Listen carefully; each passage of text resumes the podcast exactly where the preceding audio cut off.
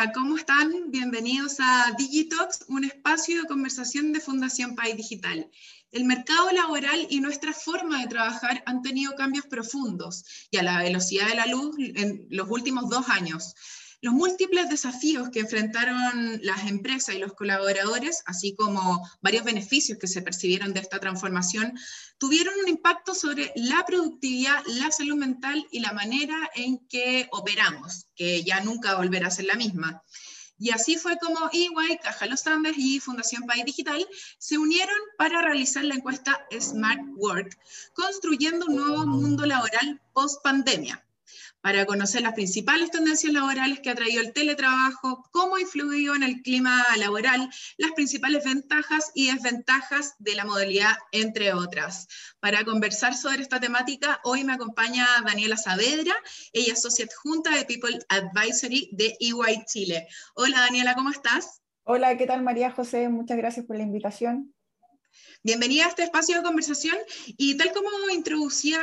a, la temática, me gustaría que habláramos un poquito sobre este estudio que, que, se realizó en conjunto con País Digital y, y, Caja Los Andes y que te quiero llevar a cuáles fueron los desafíos que han debido enfrentar las empresas y sus trabajadores en, en este nuevo esquema de trabajo. Súper, bueno, la verdad es que los desafíos que han enfrentado las empresas han ido evolucionando con el tiempo. O sea, en un principio el principal desafío era resguardar la salud de las personas y eso ha ido mutando en el tiempo, pero si nos vamos a lo concreto, a lo que está ocurriendo el día de hoy,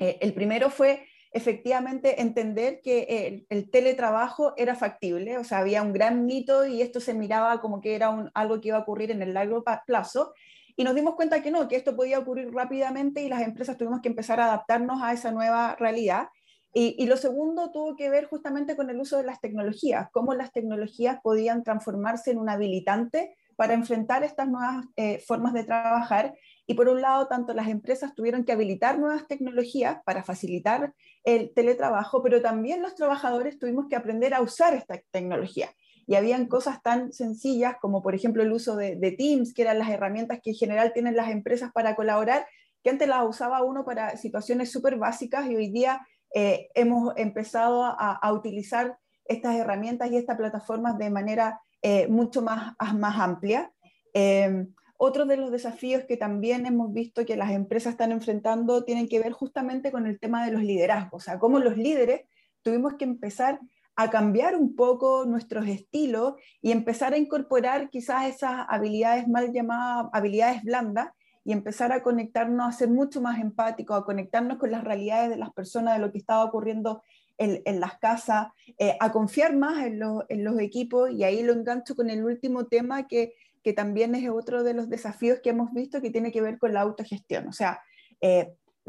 nosotros, las personas, tuvimos que aprender a autogestionar los tiempos, a no tener que estar esperando eh, el, plan de trabajo detallado o estar en la oficina para que nos estén dando las indicaciones de lo que tenemos que hacer, sino que hacer eh, nuestros propios administradores, a entender que hoy día eh, el trabajo en general empieza a funcionar más por un por objetivo y desde ahí yo tengo que planificar mi semana. Y eso también, la verdad que costó tanto en los trabajadores, pero principalmente en los líderes, a tener esa confianza de decir, pucha, sí, mi equipo efectivamente está trabajando, está trabajando de la manera correcta y de la manera que nosotros necesitamos. Y yo creo que esos han sido un poco los desafíos en los cuales han ido evolucionando las, las, empresas, aprender a usar tecnología, a incorporar nuevas actitudes en los líderes y también un tema de autogestión de cómo yo tengo que empezar a organizar mis días de trabajo ahora que estoy fuera de la oficina. Claro, em, y los desafíos son varios, tú ya nos mencionabas, pero bajo este contexto que me comentabas anteriormente, ¿en qué medida se, ha visto afectada la productividad de las empresas? Mira, fíjate que eso es, bien eh, llamativo porque una de las principales dudas que siempre tuvo el tema del teletrabajo y por lo cual costaba tanto la implementación era que afectaba la productividad. Y con el tiempo nos dimos cuenta que no es así. De hecho, el estudio lo demuestra. Las empresas que participaron del proceso, el, cerca del 60% señala que no se vio afectada la productividad de, sus compañías eh, de ninguna forma. Eh, incluso algunas señalan que se ha ido mejorando la productividad en la medida que ha ido transcurriendo el tiempo. Entonces, eh, como que se empieza a romper un poco este paradigma de que se iba a afectar de manera negativa la, la productividad. Así que yo creo que efectivamente hemos visto un valor ahí de que esto no se ve afectado. Sí eh, es llamativo porque no hay datos concretos que nos permitan avalar esto. Hoy día también dentro del estudio les preguntamos a las empresas si estaban midiendo esta, estos temas y, y fíjate que en general no lo están haciendo muy poquitas lo, han hecho y principalmente porque no le ven hoy día la utilidad, porque efectivamente se dieron cuenta que no estaba pasando nada, que no había un impacto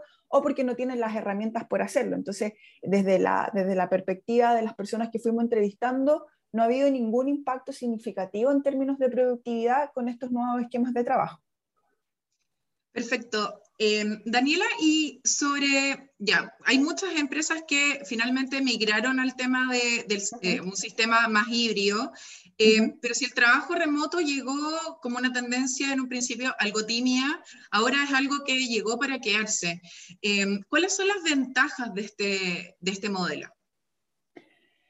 Mira, en general hoy día eh, las empresas efectivamente están hablando que esta ya es la nueva forma de trabajar, o sea, en, el estudio también el 90% de los entrevistados dice que esta es, la forma del futuro. Eh, la gente espera volver a trabajar dentro de máximo dos a tres días a la semana de manera presencial en las oficinas. Por lo tanto, yo creo que se ha visto y se ha valorado esta nueva forma de trabajo. ¿Y en qué se ha valorado principalmente en los temas de tiempo? O sea, eh, dentro del estudio que aparece, como mayor valoración, mayor ventaja el tiempo que hemos ganado en términos de familia, de poder compartir con la familia y también los tiempos de traslado. O sea, el tema del tráfico, lo que significa hoy día tener que ahorrarme en la mañana una hora de traslado de un lugar a otro, es un tema que hoy día es muy valorado y la gente empieza a, a, querer tener un propósito y un sentido mucho más amplio para poder ir a la oficina. O sea, el, el, tema de, oye, por favor no me hagan ir porque sí, porque eso significa que tengo que estar una hora viajando,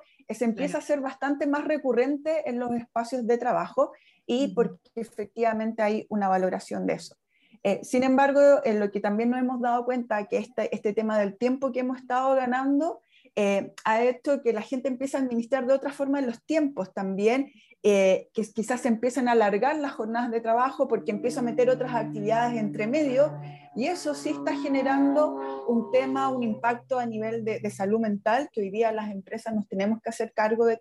también de ese tema. Eh, para seguir manteniendo en el fondo las ventajas que ya hemos estado capturando y para seguir demostrando el valor que tienen estas formas de trabajo. Entonces ese sería el punto que yo creo que hay que rescatar hoy día y del cual nosotros debemos empezar a hacernos cargo de, eh, de estos temas.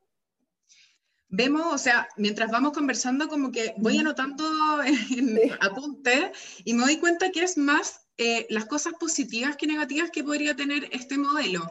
Eh, sin embargo, me gustaría que si nos pudieses dar un par de recomendaciones para poder impulsar la transformación cultural dentro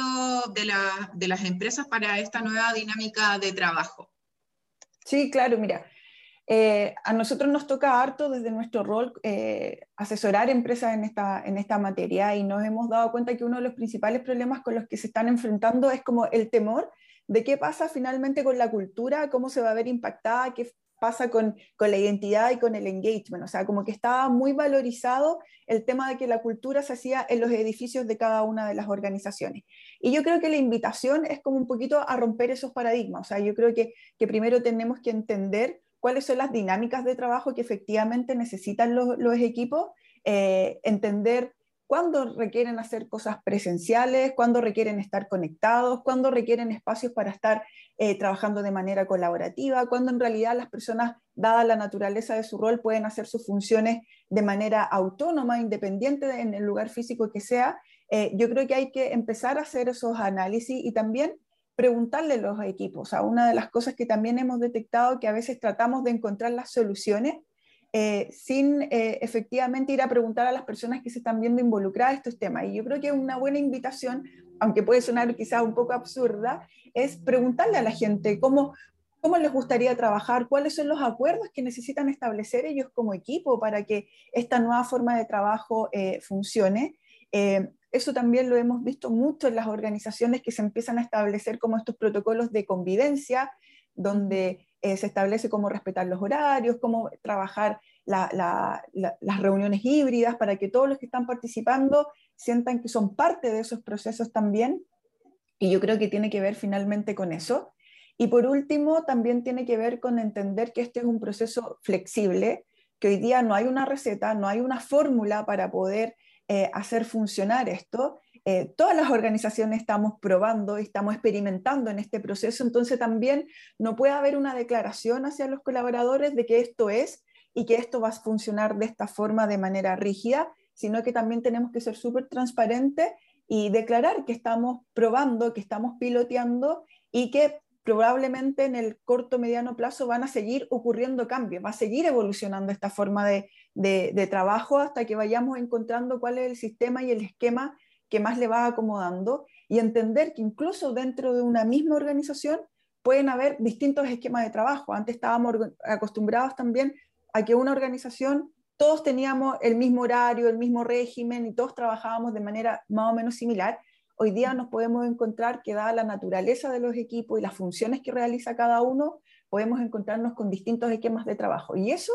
de alguna manera, también lo tenemos que hacer convivir. Entonces, yo creo que por ahí va el, desafío y el poder avanzar en esta materia, conectarnos con eso, entender qué necesitan y desde ahí empezar a construir y experimentar. Todo el tiempo tenemos que estar experimentando y peloteando para ver qué, qué nos acomoda a nosotros. Hoy conversamos con Daniela Saavedra, socia adjunta de People Advisory de EY Chile, sobre este estudio realizado por EY Caja Los Andes y Fundación País Digital sobre la encuesta Smart Work, construyendo un nuevo mundo laboral post pandemia. Eh, aquí conversamos sobre los distintos, sobre las distintas ventajas, ventajas y desventajas de esta modalidad, por qué en el fondo se transformaba en una tendencia y cuáles son los elementos que, que las distintas empresas deben considerar a la hora de adoptar este modelo de teletrabajo. Agradecer tu participación hoy día, Daniela, en, este, en esta entrevista Digitox. Muchas gracias, María José, por la invitación y feliz de seguir hablando de estos temas también. Súper, y recordarles que este estudio lo tenemos en nuestra página web, paisdigital.org, para que puedan revisarlo eh, y ver los distintos hallazgos que encontramos en, esta investigación en conjunto con EY y Caja Los Andes. Invitarlos a todos también a quedarse conectados y ver las distintas cápsulas que tenemos para ustedes. Agradecer nuevamente la participación de Daniela y espero que nos podamos ver pronto eh, para conversar distintas temáticas sobre la pandemia.